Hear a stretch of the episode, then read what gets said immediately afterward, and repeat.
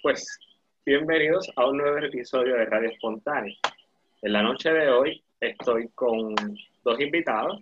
Uno va a estar conmigo dando la función como moderador, que es Kevin Díaz, primo mío. Va a estar representando a esos puertorriqueños en la diáspora. Y nuestra invitada de honor, la señora María de Lourdes Santiago, licenciada eh, que va a estar corriendo en esta elección para candidata al Senado por acumulación por el Partido Independentista Puertorriqueño. Bienvenida, María Lourdes. Muchos saludos a ambos y, uy, ¿qué fue eso? Una voz del más allá y como un feedback ahí. ¿Se, fue ya? Sí. Ok, de nuevo, muchos saludos a ambos y muchas gracias por, por la oportunidad de tener esta conversación con ustedes. Y que Kevin, bienvenido también. Muchas gracias por tenerme, Cristian. Esto es un honor pues, poder eh, entrevistar a María de Lourdes. Oh, estoy, estoy bueno, vamos a comenzar. María de Lourdes, como, como sabes, has estado en, en la trayectoria en la política de puertorriqueña durante muchos años. Fuiste la primera mujer que asumió el Senado por el Partido Independentista Puertorriqueño cuando asumiste la primera vez el Senado, ¿qué representó eso para ti, representando el ideal de la independencia y el Partido Independiente? Bueno, eh, primero, un honor inmenso, ¿verdad? Ese escaño lo ocupó el fundador de nuestro partido, Gilberto Concepción de Gracia, que es una de las figuras más grandes y tristemente menos reconocidas en el país. Y, y me emocionó mucho también porque yo me formé políticamente militando en el comité de San Juan del precinto 2 del PIB bajo la, tutela de unas mujeres, pero mujeres bien bravas. Eh, doña Lidia Alfaro, que fue fundadora del partido, murió hace ya varios años. Eh, Irma Rodríguez, eh, que de hecho estuvo luego presa conmigo por Vieques. Anita Álvarez, una líder sindical.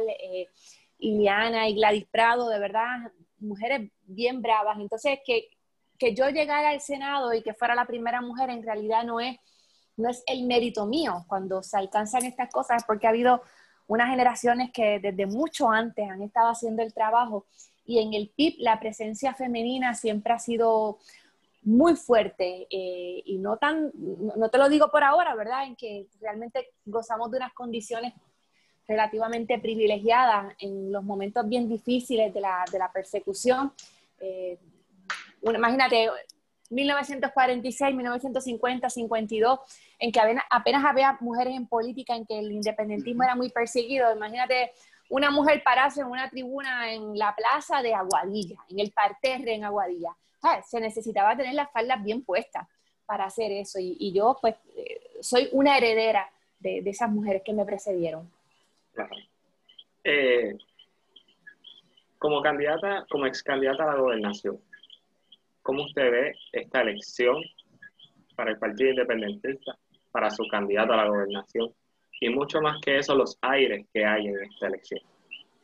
Yo creo que son unas condiciones mucho, mucho más favorables eh, que cuando me, me, tocó a mí, me correspondió aspirar a la gobernación, porque para el 2016, eh, aquí todavía había gente que, que, se tragaba el cuento de que la Junta pues era una gente que venía a ayudar, que si uno se sentaba a hablar con ellos, se iban a portar súper cool, iban a ser bien comprensivos y bien generosos, eh, iban a castigar a los responsables de la deuda, iban a hacer que el país creciera económicamente y, y la realidad es que de todos los candidatos a la gobernación, la única que asumió la posición eh, tajante de a la Junta ni un vaso de agua fui yo y era, una posición antipática en ese momento, porque todo el mundo estaba en el enamoramiento, estaba todo el mundo embelesado con la Junta. Pero eh, no hay nada como el tiempo, ¿verdad? Para que las cosas vayan tomando su cauce y cuatro años después, pues ya vemos cómo el país entero eh, se da cuenta de que lo de la Junta es una cosa bien mala, de que sea una mala idea, de que nos ha hecho daño. Y creo que eso unido al carisma de, de Juan, eh, y a otras circunstancias, ¿verdad? Que, no son cosas eh, ni atribuibles ni, ni bajo nuestro control. Eh, el desastre del, después del huracán María, yo creo que todo lo que pase en este país en los próximos años va a seguir marcado por la experiencia terrible del huracán María. Yo creo que todavía no hay manera de que se reúnan tres o cuatro puertorriqueños puertorriqueñas más de 15 minutos y el huracán no salga en la conversación. Es algo que nos marcó mucho. Eh, y la terrible respuesta del gobierno. Luego los terremotos, la pandemia, que, que, ¿verdad? Que es algo que ha venido, que uno piensa, si, a uno le dieran a hacer una lista de cuáles son las 100 cosas terribles que podían pasar en el 2020, a nadie se le ocurría la pandemia, porque es como de ciencia ficción, es como que esto como que no es real lo que estamos viviendo. Todas esas condiciones, el despertar del país, la juventud avivada, yo creo que, que representan pues, un escenario buenísimo para el adelanto de, de, la independencia y para la candidatura de Juan y los demás que estamos en la papeleta del PIB. Bueno, voy a pasarle la batuta a Kevin para que haga su pregunta. Eh, mi, mi, pregunta va, eh, ¿qué tú le puedes decir a las personas que pues nos tuvimos que ir a consecuencia del de, mal manejo del gobierno eh, o por el huracán, este, pues tuvieron, eh, se les hizo difícil eh, estar en Puerto Rico? ¿Qué tú le puedes decir a esas personas que tienen el deseo, como yo, de volver otra vez a nuestra isla? Mira, yo creo que para nosotros que nos hemos podido quedar es, difícil comprender la magnitud de lo que ustedes están pasando. Cuando uno ve historias antiguas, antiguas, antiguas, de los persos, los persas, los griegos, los griegos, hermano, ¿cuál era la peor pena que se le podía imponer a alguien? No era la pena de muerte, era el destierro, el exilio, o sea, arrancarte de tu patria. Eh, y, y, ese es un dolor que han ido acumulando distintas generaciones por distintas razones. Eh, y yo quisiera pensar que, que, las, que las cosas que están pasando en el país van a resultar en una transformación lo bastante importante como para generar condiciones que permitan el regreso de todas y todos ustedes. Porque el exilio siempre es una herida abierta en un país, sea por razones políticas, sea por razones económicas. En el plan de gobierno de Juan, de hecho, hay una, una sección dedicada específicamente a la diáspora y, y, y, cómo a través de una concertación gubernamental se pueda ayudar a la gente que viene, eh, cómo reintegrarse a la vida laboral, cómo conseguir un hogar. Y, yo creo que esa es la aspiración. Ahí te digo yo, yo creo que en esas estamos, ¿verdad? Todo el mundo, de todos los partidos, yo creo que ahí no hay ninguna línea que divida el deseo de, de que la gente llegue de vuelta. Yo no conozco a nadie, o sea, a nadie, de verdad, a nadie, que no tenga a alguien que quiera mucho fuera de Puerto Rico. A nadie, a nadie. Todo el mundo tiene alguien especial en su vida. Eh, en el caso de, mi compañero, pues tiene una nieta de tres años, nació un nietecito ahora, y, esa idea de que tú no puedes ir el domingo a, ver a tus nietos es fuerte, es una cosa muy, muy dura y, y el corazón yo creo que todo el mundo está con la posibilidad del regreso.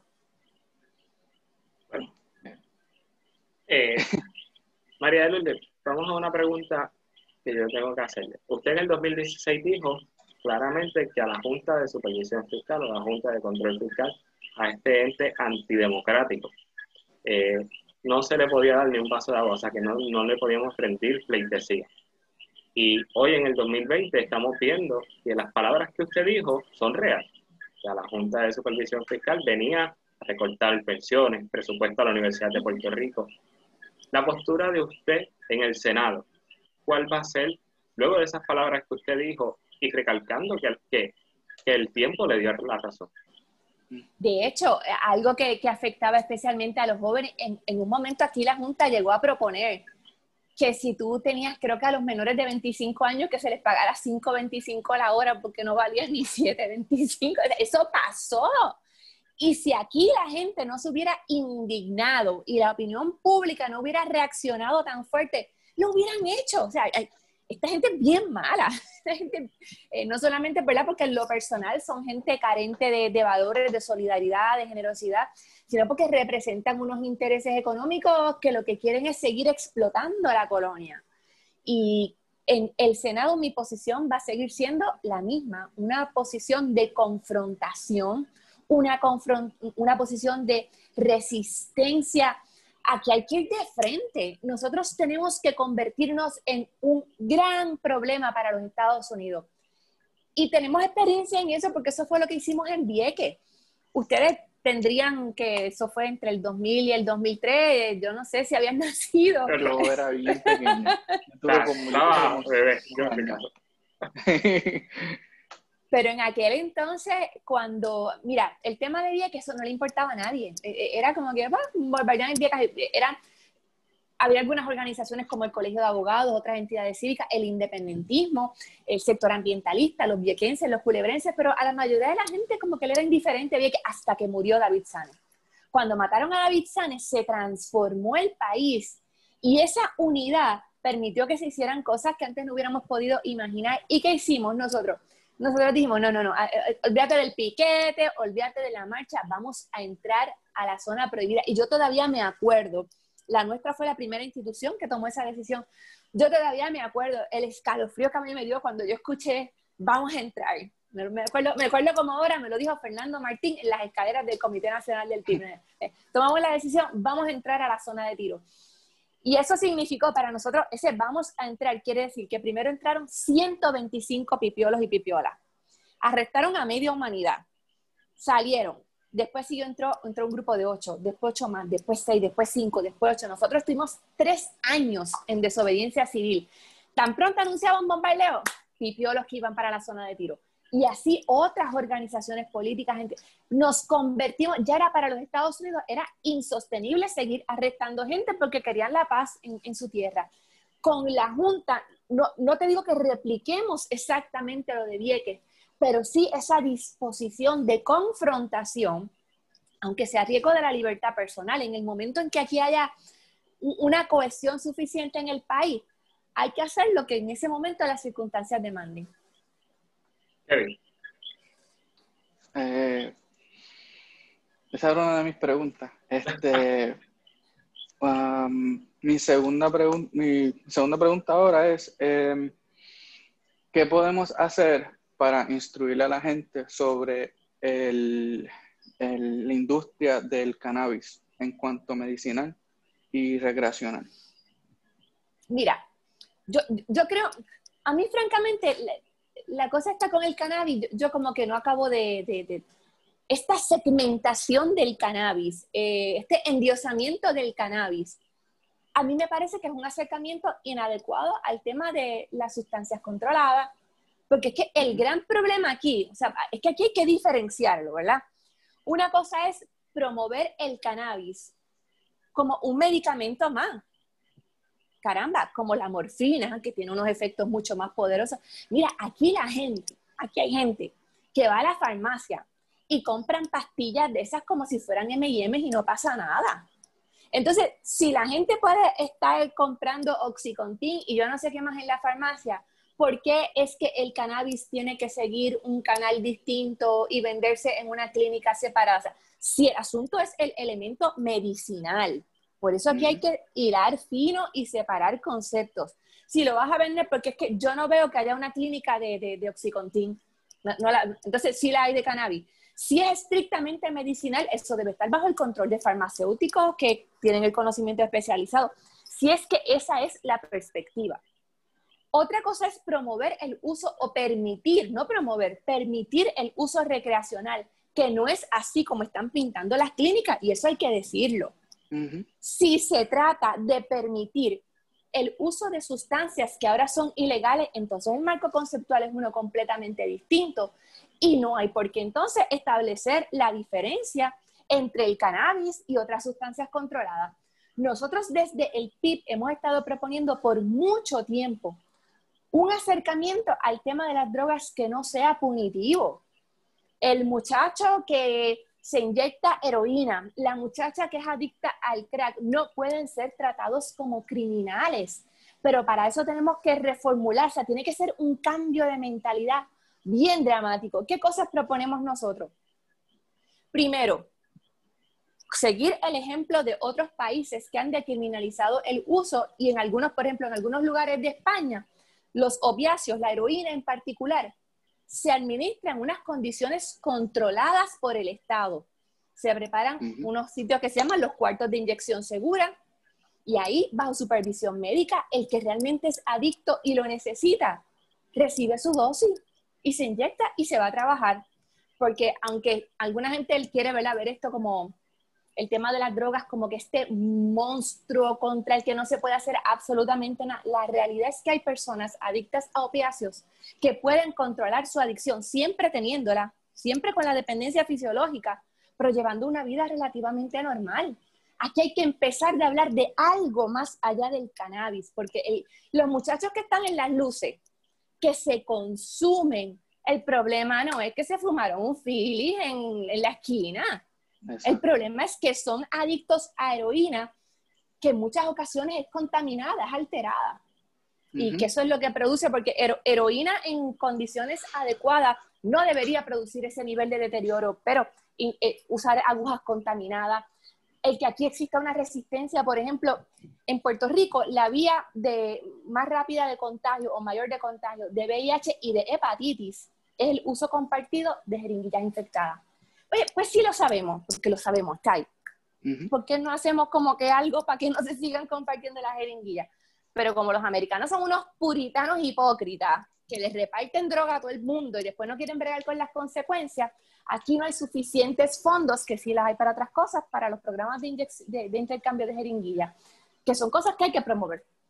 Y entonces, este, cuando, porque yo yo le hablo a la gente sobre estos mismos temas que, que tú me estás, que tú estás hablando, y alguien, eh, alguien me dijo, ah, pero entonces, que van a sacar de mis taxes para que la gente se inyecte? Y yo lo que le dije fue, bueno, pero ¿por qué no eh, le subimos los taxes a otros vicios? ¿Por qué, solamente tiene que venir de tus taxes normales? ¿Por qué no puede ser era el alcohol, el cigarrillo? Esos son vicios pero ¿por qué tú no puedes, de. De vicio arregla otro vicio en cuanto a taxes. Porque a mí me molesta cuando la gente me dice, ah, pero de mis chavos yo no voy a dejar que la gente se puye. Eh, de tus chavos es que están arreglando las carreteras, de tus chavos es que los mismos gobernadores que están ahora se están robando. So, ¿qué tú haces diciendo que con mis chavos, en vez de con tus chavos, puedes ayudar a otra persona? Mira, te voy a dar un buen argumento para eso el costo de pagar en toda la zona metropolitana por un año un programa de intercambio de jeringuillas y posponer por un año el contagio de una persona de VIH, de una, hace que ese programa se pague por sí solo. Porque lo que le tiene que explicar a esa persona es que cuando un indigente, como regularmente son las personas con uso problemático de las drogas, se enferman, ¿quién responden? ¿A dónde van? Al Estado. Entonces, el Estado tiene que pagar esa cuenta médica. Si tú promueves un acercamiento salubrista, sacas del medio ese problema inmediato de salud, no te digo que es la varita mágica y que lo va a arreglar todo, pero logras reducir en una manera tan significativa el gasto público que se justifica. Es, el que lo quiera ver en términos de dólares y centavos es la superinversión. En términos fiscales es una gran idea. Lo que pasa es que hay mucha gente súper puritana y que dice, no, es que no se pueden inyectar porque no, y no, y no, porque eso es pecado, es malo. Bueno, tú puedes creer lo que sea, pero oye, caramba, un poco de caridad con una persona. Llega el momento en que el uso de sustancias no es, a la gente no se inyecta porque le da la nota, no se inyectan por el high, se notan, se, inyectan porque los, el, síntoma, los, el síndrome de retirada, los síntomas son tan violentos que la única alternativa es recurrir a la droga, ah, por, no hablar, ¿verdad? Que se pueden morir de, de compensados si no reciben una dosis. así que hay que ver ese tema, yo creo que desde dos perspectivas, desde la perspectiva humana, solidaria y de salud, pero también desde la perspectiva fiscal, porque resulta en un ahorro para el, para el país. Ok, María, siguiendo la línea de salud. El sistema de salud, el PIB viene presentándolo hace años para convertirlo en un sistema de salud único, universal, con un pagador único. ¿Usted podría explicarnos a nosotros, a las personas que están viendo y, al, y a todos los que escuchan este podcast en palabras sencillas, porque no mucha gente entiende este tema realmente. Palabras sencillas, ¿qué significa esto? Del sistema Eso significa, que ahora todos los partidos lo quieren implementar, pero... Ajá, ajá, ajá. es como la asamblea de estatus y, y, y, las leyes de cabotaje. Todo el mundo tiene una idea, caramba, y algo horrible les pasa que nunca la pueden poner en, en vigor. Es una cosa, son como nenes chiquitos que no hacen la asignación. Mira, actualmente, ¿cómo se paga la salud? Está las aportaciones que hace el gobierno, que es a través, eh, en el caso de la tarjeta de salud, ¿verdad? Que ahora se llama el plan vital, lo que es la, reforma. Está, el gobierno también absorbe gastos médicos a través del Fondo del Seguro del Estado, son los mejores 100 pesos que alguien pueda gastar en la vida al año, se los digo. Eh, eso es, tú, pagas, tú como patrono, si alguien trabaja en tu casa, si tú tienes un negocio, si tienes un proyecto de construcción, tú pagas una prima que realmente es bien barata. Y si ese obrero se lesiona, el tratamiento que reciba va, por cuenta del Estado. Es un, instrumento muy de avanzada, muy importante. Y eh, la, la, Comisión Industrial, que también da servicios en esa línea. Eh, y, también la ACA, que es la que la Administración de Compensación por Accidentes de Automóvil. Todo, todo eso sale de, un pote, ¿verdad?, de, dinero público. Y además está el dinero que pagamos los que no estamos en la reforma, que pagamos al mes una cantidad importante de dinero para tener un plan médico ahí medio trilly, eh, pues porque cuesta un montón, ¿verdad? Una familia ahora mismo, si tú tienes un plan médico familiar más o menos, eh, el costo fácilmente está en 500 o 600 dólares. Esa es la quincena de mucha gente. Es una cosa que nosotros proponemos. Que en lugar de tener esos sistemas separados, el sistema público y el sistema privado, el gobierno recoja todo ese pote. Eso quiere decir las aportaciones que hace el Estado a través del plan vital, del fondo del seguro, etcétera, etcétera. Las aportaciones que los patronos hacen a los planes médicos de sus empleados y que de ese pote se cree una cubierta básica a la que tenga acceso todo el mundo en condiciones dignas, sin depender de la voluntad de una aseguradora y que quien quiera adquirir una cubierta por encima de esa cubierta básica, pues entonces sí pueda ir eh, a Triple S, a Humana, a First Medical, a, la entidad que quieran, pero que el acceso básico a la salud sea gratuito. ¿Por qué? Y, y, todos los que nos están escuchando, y a lo mejor ustedes han oído algunas de estas historias, o sea, una amiga mía me estaba contando hace un tiempo que, que llega con su bebé ardiendo en fiebre a un hospital privado en condado y le dicen, bueno, pues te cuesta 2.500 dólares la admisión. ¿Qué, ¿Qué, tú haces con tu bebé que tú no sabes si es dengue, no sabes? ¿Qué, qué tú haces? Y no tienes los 2.500 ni tienes fórmula. ¿Qué le dicen? No, tienes que arrancar para centro médico. Eh, mira cuál es la historia. Perfecto. Y tú vas a centro médico y centro médico es un hospital del cara. O sea, médicos de primera, médicos de calibre mundial. Pero centro médico no puede ser la sala de emergencia de Puerto Rico centro médico tiene que ser un centro de cuidado terciario y supraterciario, pero los hospitales, y lo vimos mucho ahora con el COVID, y eso se documentó, yo recuerdo una, una paramédico de una entrevista que eso a uno le daban ganas de llorar. En un hospital de Bayamón le dijeron, aquí tú no entras a ese paciente porque tiene coronavirus. ¿Y dónde termina el paciente? En centro médico. Lo que quiere decir que todos esos gastos termina también asumiéndolo el gobierno. Nosotros hacemos una inversión enorme, enorme en salud. ¿Para qué? Para que la gente no pueda ir a un hospital a recibir un servicio de emergencia, pero igual al final lo, paga el Estado.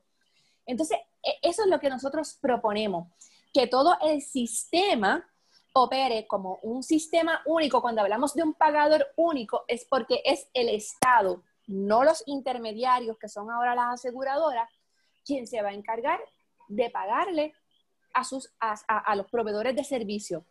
Pero eso no es lo único. Es importante entender que el problema de salud en Puerto Rico no se resuelve únicamente con un buen plan médico de acceso universal.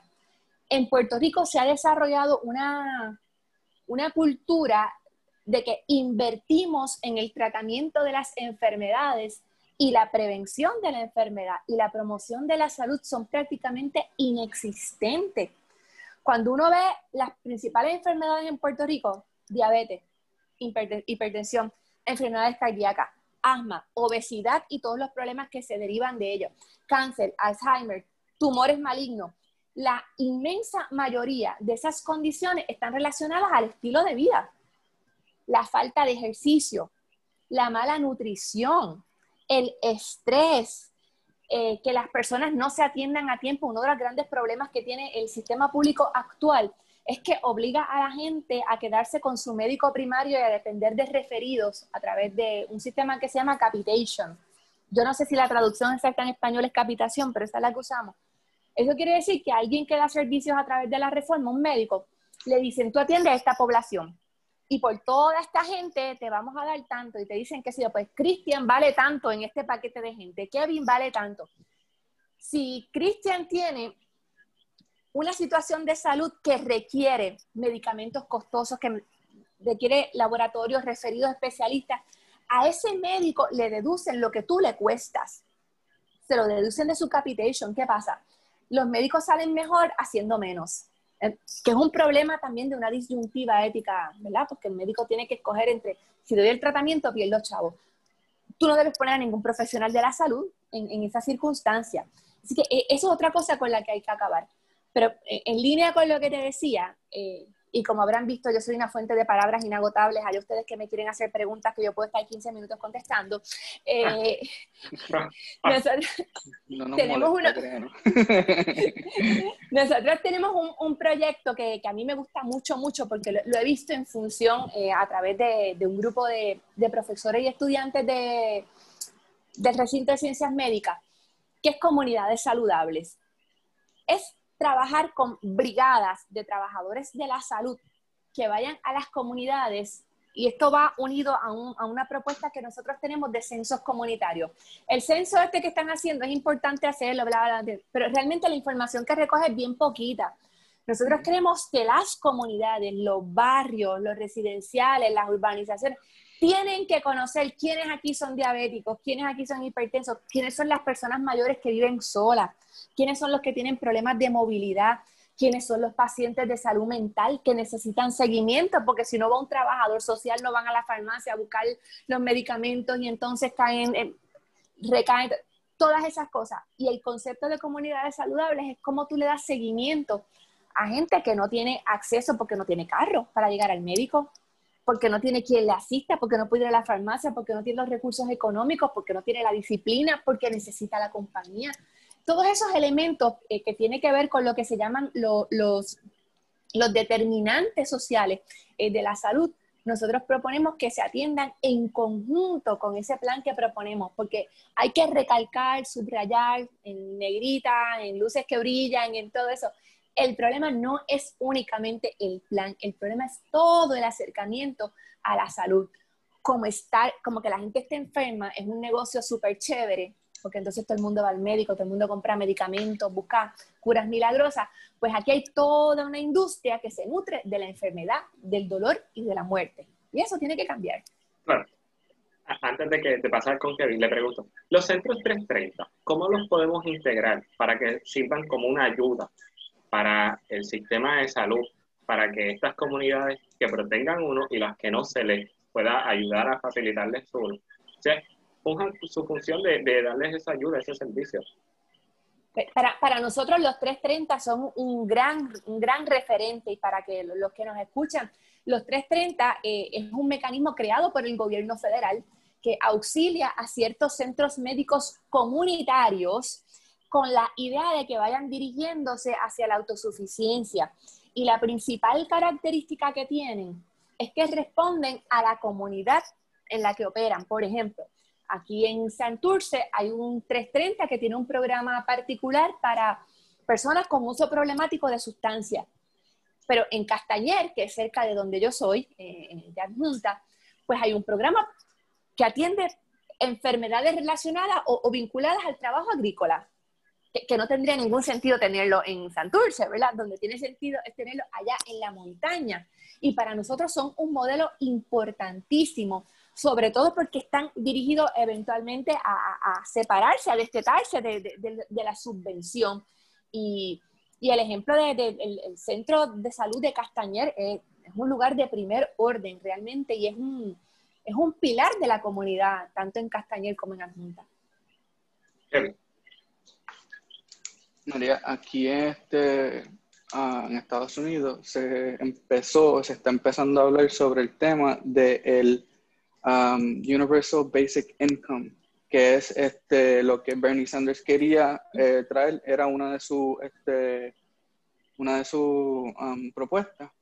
Um, quisiera saber, eh, con todo esto del COVID, todo lo que ha pasado en cuanto mucha gente pues perdió el trabajo allá en Puerto Rico, pues porque se cerraron los negocios y todo demás. Eh, ¿Qué usted piensa sobre esa idea del Universal Basic Income? Aquí, como, como le, hemos llamado, es un salario de vida. ¿cuánto, ¿Cuánto te cuesta? Eh, y eso en Puerto Rico va a variar también según partes del país, pero mm. ¿cuánto te cuesta pagar eh, renta o hipoteca, transportación, salud, educación? Eh, y eso, si en algo hay un consenso, es que 7.25 la hora no es. 7.25 la hora no es imposible realmente. Eh, digo, hay gente que lo hace y, ¿verdad? Con unos sacrificios enormes, mantener una familia con, con un salario tan bajito, pero ciertamente hay que establecer cuál debe ser el límite salarial y proveer cómo en situaciones de emergencia las personas que no pueden seguir trabajando, como es el caso de, de la pandemia, eh, puedan tener ayuda que suplemente ese salario. Eso, que tú, eso es un gato. Sí, ese es mi gatito. hay algo Ella quería estar en, en la entrevista, disculpa. Pero una, una cosa importante para, para, para, la determinación de lo que debe ser ese salario de vida es que en la medida en que el Estado pueda proveer servicios básicos, pues entonces la gente necesita una inversión menor de su salario en cosas que hoy día cuesta muchísimo. Hablamos ahora mismo de la salud, pero un tema de mucha, mucha importancia ahora mismo en el área metropolitana es la transportación pública. Aquí abrió todo pero no abrió el tren urbano, no abrió la AMA. Entonces, la gente tiene que ir a trabajar, pero no tienen cómo llegar a los trabajos. Eh, pues necesitamos un sistema de transportación pública que sea más eficiente. El tren urbano aquí costó pero un reguero de millones de chavos y, y, y, y la verdad es que es una ruta bien es corta, es insuficiente, no, no está conectada con otros sistemas de transportación ni públicos ni privados. Eh, y, ese es un tema importantísimo. Y no solamente aquí en, San Juan. Tú tomas, por ejemplo, en estos días yo estaba hablando con los candidatos del este, que tenemos muchachos bien jóvenes, bien comprometidos. Pues la gente del este, ¿dónde suele recibir el servicio? En las ciudades más grandes de la zona, en Humacao, en Caguas, en Fajardo. Eh, pero si estás en Ceiba y no tienes cómo llegar a Fajardo, ¿qué, qué vas a hacer? Eh, que es el caso de la gente que llega de Vieques, ¿verdad? Que ahora la lancha llega a, a Ceiba y no tienen cómo moverse a Fajardo o, vives en un barrio de Junco y tienes que ir a ver tu médico en un Macao. También, o sea, no podemos tampoco centrarnos únicamente en el área metropolitana, el tema de la transportación es esencial en, el resto de la isla y en el caso de, ellos, el planteamiento que hacen a mí me parece bien chévere porque es muy, muy novedoso. No es únicamente eh, promover cooperativas de transportación o transportación subvencionada por el Estado. Ellos hablan también de un proyecto en que entre comunidades haya asistencia, de que si tú tienes carro y Cristian no, y Cristian necesita, tiene que haber, fomentar esa comunicación. yo les decía, pues, eso se debe llamar el PON solidario, el programa del PON solidario, eh, que es algo que, que, funciona en otros países. Ok, María Lourdes, el tema de la educación. Usted ha sido una defensora de la educación en Puerto Rico, pero en especial de la educación especial. Hoy en día en la pandemia, ¿cuál ha sido ese desempeño? ¿Qué nota usted le da en el desempeño al Departamento de Educación con los niños de educación especial? F menos, menos, menos, menos, menos, menos, menos. Mira, aquí hay niños y niñas que no recibieron ningún servicio durante la pandemia, o sea, ninguno es cero, ni un día de clase, ni una terapia, nada. Eso ha ido mejorando, pero bien, bien lentamente. Se incorporaron las terapias a distancia que funcionan en unos casos y en otros no. Eh, para darte un ejemplo, terapia psicológica eh, puede funcionar en ciertos espacios, pero ¿y si no hay confidencialidad? O sea, ¿cómo es que tu nene va a coger la terapia psicológica y están todos los hermanos alrededor o toda la gente? Pues, no puede ser o la terapia ocupacional, la terapia física, es bien difícil darlas a distancia cuando requieren manipulación, requieren contacto físico. de verdad, e, es una tragedia y yo creo, y, reconociendo que hay cosas que, para las que no tenemos concebido un remedio, o sea, hay, cosas pues, que va a ser bien difícil arreglar, que como medidas remediativas el departamento debe extender por un año dentro del sistema, dentro del programa de educación especial, a todos los niños que así lo requieran, porque la realidad es que han perdido ya un año. Y hablamos de la pandemia cuando hablamos eh, de, de, Mayagüez para arriba y hasta Ponce, entre eh, Ponce, Peñuela, Guánica, Guayanilla, Yauco, hay niños y niñas que no han tomado un día de clase porque sus escuelas fueron destruidas. O sea, son niños que no han pisado un salón desde diciembre del 2019. Eh, y hay que hacer algo con eso. Y, en el, y, reconocer también que es una cosa, mira, de pronto era todo el mundo quiere aparecer como que tú sabes, sacando conejos del sombrero. Y yo escuchaba en el debate, por ejemplo, al candidato del Partido Popular, que ahora, olvídate, Montessori, eso es la última Coca-Cola del desierto. Montessori puede ser un sistema, y ha sido un sistema muy saludable para muchas escuelas, pero esa no es la píldora mágica que lo va a arreglar todo en el departamento. No todos los niños y niñas funcionan con Montessori. Los niños, por ejemplo, con trastornos sensoriales, que fue lo que yo viví con mi hijo, tienen dificultad manipulando objetos, tienen dificultad pintando, tienen dificultad realizando tareas que son esenciales al, proyecto Montessori. Aquí hay que sacarnos la idea de que tenemos que encontrar algo chévere en alguna parte del mundo y trasplantarlo y aceptar que hay que sentarse con calma y con dedicación a crear un proyecto educativo puertorriqueño que responda a nuestro país, a nuestras comunidades, que tampoco son todas iguales. Yo te aseguro a ti, te aseguro a ti, que la escuela elemental de Caguana, en Utuado, tiene una realidad bien distinta a la escuela que sirve a los niños en el, de Bélgica en Ponce o a los niños de Llorens Torres en San Juan. Y, el sistema tiene que responder, responder a esa diversidad. Eh, cuando, hablamos del sistema educativo de Puerto Rico, um, yo quiero referirme sobre el, el, a cómo se enseña eh, la historia de Puerto Rico. Eh, porque para mí, yo pues he estado hablando con Cristian estos días, he leído el libro de Guerra contra todos los puertorriqueños y ah, son cosas que yo quise aprender, pero nadie me enseñaba, ni tanto mis maestros, ni tanto como mis padres, ni nada. Son cosas que uno tiene que buscar. ¿Cómo uno eh, arreglaría eso en cuanto, a, en cuanto a la, a la, historia de Puerto Rico, porque aquí en Estados Unidos se enseña tanto de la historia de Estados Unidos y tantas y tantas y tantas cosas, pero cuando hablamos de, de nuestra patria, de Puerto Rico, no todo el mundo la conoce. Y, y, de hecho tenemos que señalar que hoy es un día, hoy es una gran festividad patria, hoy es el aniversario. Seguimos, seguimos un detallito técnico ahí. Pero ya, ya volvimos, ya estamos aquí nuevamente. Y bueno, María de Lourdes, se quedó una pregunta en el tintero, en el aire.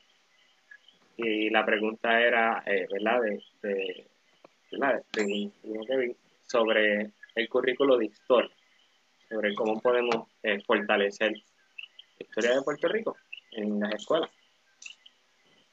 Yo les, comentaba que precisamente hoy que estamos grabando eh, es el día del grito del Ares, un día importantísimo para nuestra patria y, que es contado de una manera muy limitada en la historia oficial, que es lo que se enseña en las escuelas. Igual que muchas otras cosas, figuras emblemáticas del grito, para, dar un ejemplo, ¿verdad? Con, el día que celebramos hoy, como Ramón Emeterio Betances o Segundo Ruiz Belvi, se les presenta como eh, abolicionistas, que ciertamente lo fueron, pero se queda oculta la parte de revolucionarios, de grandes conspiradores. En el caso de Betance, esencial no solamente en la lucha en Puerto Rico, también eh, una figura importantísima para la, independencia de Cuba. Fue parte del, Partido Cubano Revolucionario desde Nueva York, desde Francia, ayudó a la independencia de Cuba. Y, y creo que hay que empezar mientras continúen las estructuras inmovilistas en el poder, va a ser muy difícil reformular esos currículos, ¿verdad? ¿Qué es lo que nosotras haríamos? Hay que desempolvar esa auténtica historia eh, que en Puerto Rico sí está documentada. Hay libros eh, excelentes. Eh, mencionaba Kevin el libro de Nelson Denny, Guerra contra todos los puertorriqueños, que de hecho yo, tuve la, la, la, suerte de, de presentar aquí en Puerto Rico hace ya varios años. Y hay muchísimos otros libros menos conocidos.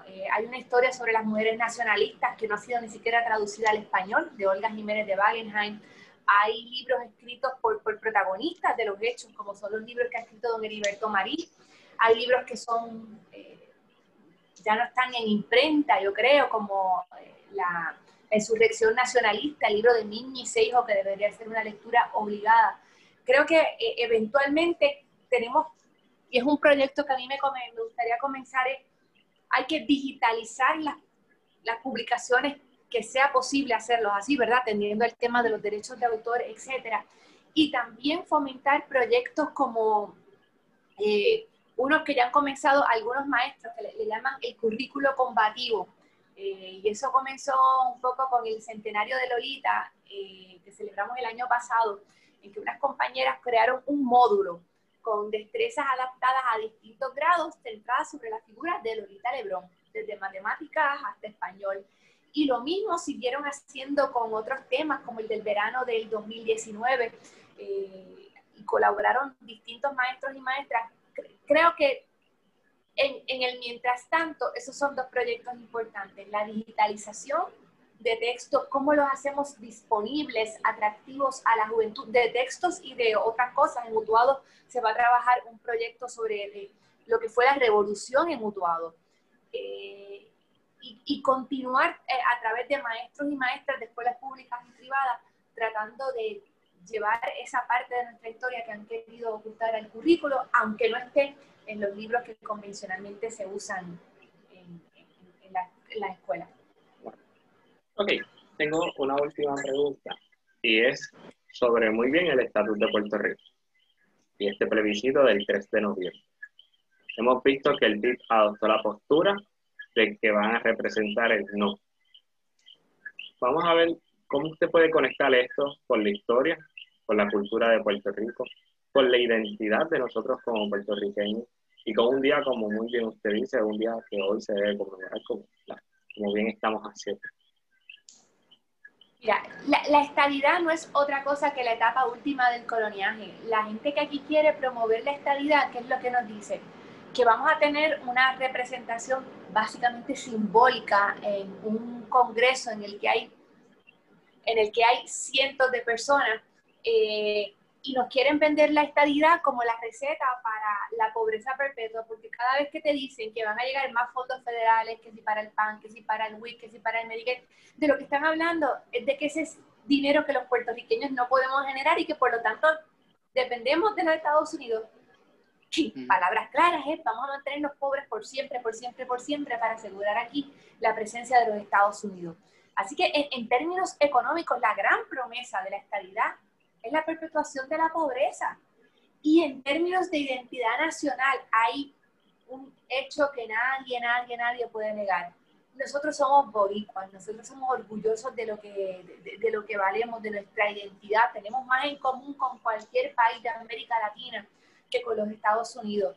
Y el 3 de noviembre es una oportunidad de reafirmar esa identidad, de decir somos puertorriqueños, no importa qué, somos de hecho, y algún día en la distancia se escribirá la forma en que ha, ha, prosperado nuestra identidad nacional es un milagro. Mira, nosotros estamos aquí hablando en español, incluyendo Kevin, que está fuera de Puerto Rico, después de ciento veintitantos años de dominio de los Estados Unidos y todavía nos referimos al inglés como el difícil. Ah, el idioma aquí ha sido un arma de resistencia y el 3 de noviembre es una oportunidad de decir que no nos vamos a convertir en una minoría más en los Estados Unidos. No nos vamos a convertir en un elemento folclórico, no vamos a dejar de ser lo que somos. Vamos a luchar por nuestra identidad, por nuestra nacionalidad y desde el punto de vista de los independentistas, que no somos los únicos que nos vamos a poner a la estabilidad, no somos los únicos que vamos a votar no, pero desde el punto de vista de nosotros, este tiene que ser un paso adelante en el proceso de descolonización que eventualmente resulte en que, caramba, como mandan los franceses en Francia y como mandan los italianos en Italia y los chilenos en Chile, que, que los puertorriqueños manden por Puerto Rico. Bueno, María de Lourdes, quiero ¿verdad? agradecerle por, por este tiempo aquí, por haber compartido con nosotros dos. Y nada, vamos a ver qué nos, nos, trae estas elecciones del 3 de noviembre, a ver cómo vienen estos años. Quiero agradecerle a ustedes y felicitarles por, porque caramba, hicieron su asignación para la entrevista hicieron excelentes preguntas, tienen muy buena interacción, así que de verdad, eh, genuinamente me, ha gustado mucho conversar con ustedes. A ver si, si podemos retomar la conversación en otra ocasión. Claro. Así que, gracias a ti, Kevin, por estar y gracias a todos los que nos vieron. Disculpen los problemas técnicos, pero como saben, esta entrevista va a estar en su formato podcast. Eh, así que, nada, espero que tengan un lindo día a todos.